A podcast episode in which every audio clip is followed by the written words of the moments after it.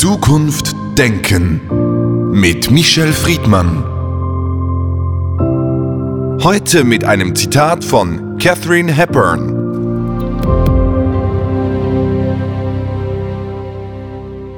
Wenn du immer alle Regeln befolgst, verpasst du den ganzen Spaß.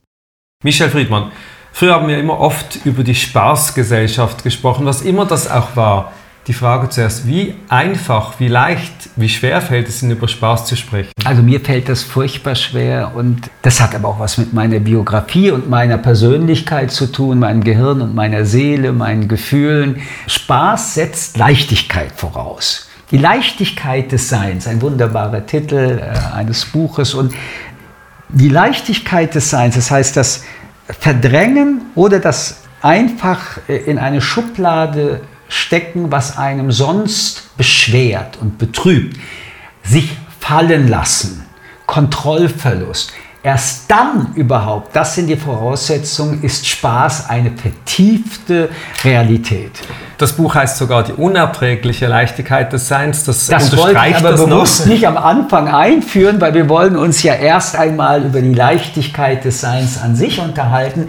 Es ist in der Tat so und interessant, es ist die Unerträglichkeit. Und äh, darüber werden wir aber noch sprechen, weil wie viel Spaß kann man in dieser Welt haben, und zwar in der eigenen wie auch in der kollektiven. Und ab wann wird das, was wir Spaßgesellschaft nennen, und das ist ein soziopolitisches Thema, nur möglich, wenn eine Empathie auf Null geht für andere und für anderes, was in dieser Welt geschieht. Sie haben es ja angesprochen, das Unerträgliche ist vielleicht auch dieses Dilemma, sich in diese Art der Leichtigkeit begeben zu müssen. Aber weshalb muss Spaß so leicht sein oder Leichtigkeit bedeuten? Weil der Kontrollverlust wichtig ist. Man erlebt das ja bei Kindern. Also wenn Sie Kinder kitzeln, erleben Sie, was Spaß ist. Manchmal ist das ja so kompliziert und man denkt sich, nein, wir müssen auf irgendein ein Schiff gehen, Wasserski fahren, wir müssen irgendeine große Reise machen. Schauen wir uns wirklich Kleinkinder an und sie kitzeln ein Kleinkind und sie sehen, es grölt, es jaucht, es weint im besten Sinne, weil es Spaß hat, weil nichts anderes in diesem Menschen gerade stattfindet. Man kann das auch biochemisch nachweisen. Und wir Erwachsene haben ja schwer, unser Bewusstsein, unser Verantwortungsbewusstsein, all diese Elemente, aber auch das Gepäck, das wir mit uns tragen, all diese Dinge, äh, Spaß in diesem Sinne noch zu erleben. Und äh, ich finde es dann immer sehr bemerkenswert, wenn Menschen sich äh, darauf verabreden, sie wollen einen spaßigen Abend haben, dass sie das dann ermöglichen wollen, indem sie Alkohol oder Drogen nehmen. Ich glaube, dass das eben kein Spaß ist, weil es diesen Ursprung in sich selbst verdeckt wieder durch ganz andere Substanzen. Substanzen. Aber Spaß bedeutet einfach fallen. In Ihrem Beispiel der Kinder ist ja interessant, dass es eben Kindern leichter fällt, sich fallen zu lassen, Spaß zu haben und die Erwachsenen müssen dann zum Rauschmittel greifen, damit sie diesen Schritt tun können. Ist ja absurd, dass wir die ja alle Kinder waren, dieses Spaßmoment verlieren? Also nicht alle, einige brauchen dazu diese Hilfe. Ich kenne auch viele Menschen, die nach wie vor, wenn sie Slapstick sehen, also irgendein Slapstick oder irgendetwas auf Instagram, sich wegwerfen in Anführungsstrichen vor Lachen. Ich kenne Menschen, die bekommen Lachanfälle aus dem Nichts heraus. Es gibt Menschen, die wirklich zwei, drei Stunden im Wasser schwimmen und sich mit Wasser bespritzen und alles ablegen, was das Leben ihnen sonst antut. Also sie werden leicht und die Schwere geht weg. Und ich glaube, man muss, wenn man über Spaß redet, an, an solche banale Reflexreaktionen zurückkehren, weil der Spaß in dieser Spaßgesellschaft auch irgendwann ein Geschäftsmodell wurde. Und ich glaube, dass dieses Geschäftsmodell etwas sehr Deformierendes ist und die meisten, die ich erlebt habe, wenn sie sich auf solche Geschäftsangebote eingelassen haben, eigentlich sehr wenig Spaß, aber ein leeres Konto hatten. Dieses Geschäftsmodell und diese krasse Wirtschaft, die dahinter steht, die geht ja mit Spaß so um, indem sie alles reduziert, vereinfacht, oberflächlich macht. Gibt es eine Art von Spaß, die anders ist, tiefgründig, eben nicht oberflächlich, Substanz hat? Also jetzt kann ich nur äh, für mich reden. Ich habe den größten Spaß, wenn ich mit Menschen rede, und zwar substanziell und ernsthaft. Ich habe Spaß an meiner Arbeit. Wenn ich lese, wenn ich nachdenke, wenn ich ähm, mich austausche, dann habe ich Spaß. Und die meisten werden äh, sagen, schick ihn zum Psychiater. Wie kann das Spaß sein? Ich will es nur erwähnen, weil ich kenne sehr viele Menschen, die wirklich um ein anderes Wort noch hinzuzufügen, Spaß und Freude an dem haben, auch wenn es anstrengend ist, was sie machen. Also deswegen sollte man diesen Begriff Spaß auch ein Stück entsorgen und komplexer besprechen als nur Freizeit und, und Vergessen und sich fallen lassen. Ich glaube, eine Gesellschaft, in der es möglich ist, dass die Berufsbeschäftigung Spaß macht und Menschen befähigt, Berufe auszuwählen, die ihnen Spaß machen, ist eine Gesellschaft, in der es insgesamt mehr Zuneigung und Zuwendung gibt, als wenn Menschen in ihrer Hauptbeschäftigungszeit keinen Spaß haben. Und ich muss noch mal was hinzufügen, weil wir gerade jetzt von den großen äh, Lebenszeiten reden. Wenn Sie in Ihrer Beziehung keinen Spaß mehr haben, dann sollten Sie sich trennen. Spaß hat auch viel zu tun, aber mit innerer und äußerer Freiheit, aber bleiben wir mal bei der inneren Freiheit. Diese ist ja immer vorhanden, wenn man dafür kämpft. Und sie ist immer vorhanden, wenn man sich dieser Freiheit. Nein, die innere Freiheit gibt ihnen die Möglichkeit für das Kämpfen. Die Realitäten dieses Kampfes sind brutal. Und jeder Mensch erlebt sich auch in diesem komplexen Widerspruch, die eigenen Bedürfnisse, die ihm Spaß und Freude machen, in einem Wettbewerb mit den Realitäten anderer und den Realitäten des Lebens zu überprüfen und durchzusetzen. Je mehr sie durch diese Auseinandersetzung in Autonomie und Emanzipation gelangen, das heißt, dass sie sich mehr verwirklichen als anpassen müssen, desto glücklicher oder auch erfüllter oder auch freudiger oder auch spaßiger kann ihr Leben sein. Aber es ist ein ununterbrochener, schwerer Arbeitsprozess und ab wann der einem Spaß machen kann oder ob wir dann nicht von einer masochistischen Spaßart reden, darüber muss man noch sehr intensiv nachdenken.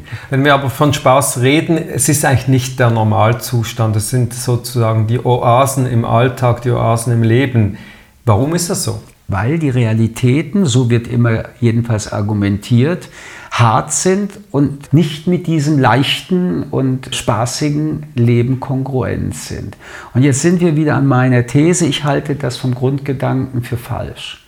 Natürlich ist das Leben schwer und natürlich führt das Leben auch zu sehr schweren Situationen, wie Trauer, wie Traurigkeit, wie Verlust, wie auch das Wünsche nicht erfüllbar bleiben.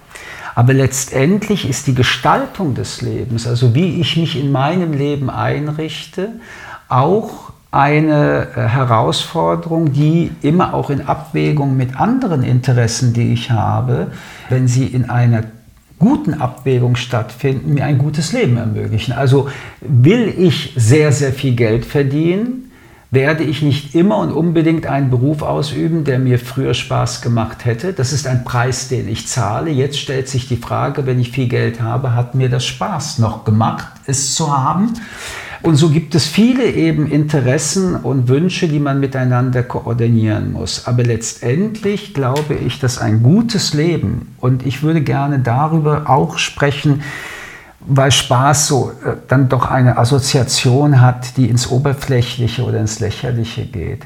Ein gutes Leben macht Spaß in einem anderen Sinne des Wortes.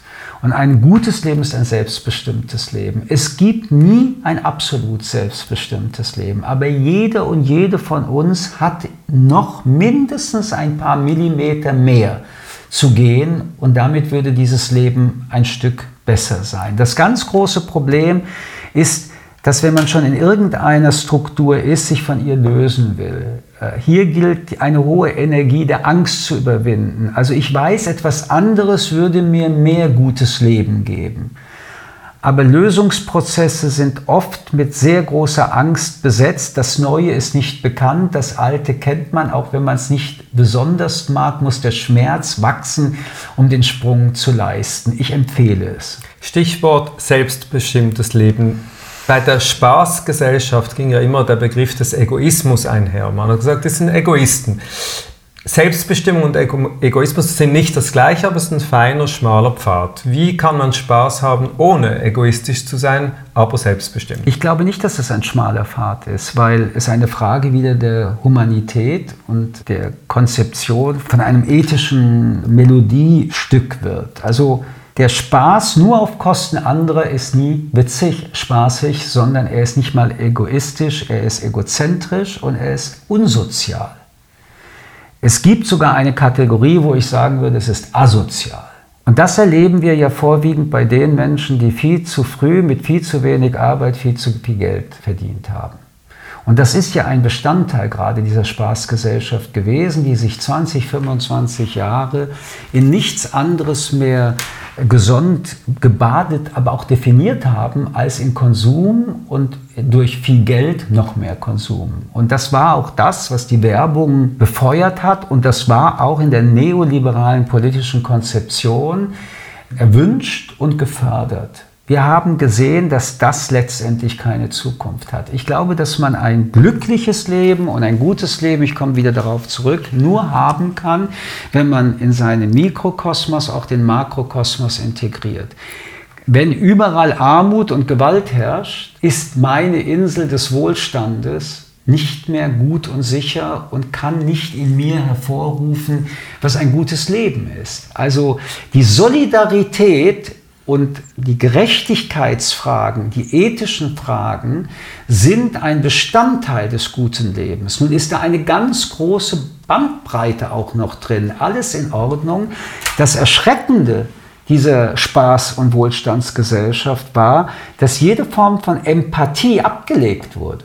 Dass man nur noch an und in sich selbst gedacht, gefühlt und gelebt hat, dass sich das erschöpft das merken wir gerade. Und wohin uns das erschöpft hat, auch in unserer gesellschaftspolitischen Realität, in der wir jetzt miteinander leben und wo dann doch auch Krisen wie Inflation, wie Kriege, wie Seuchen deutlich machen, mit Geld kannst du eben nicht alles kaufen, jedenfalls nicht viele.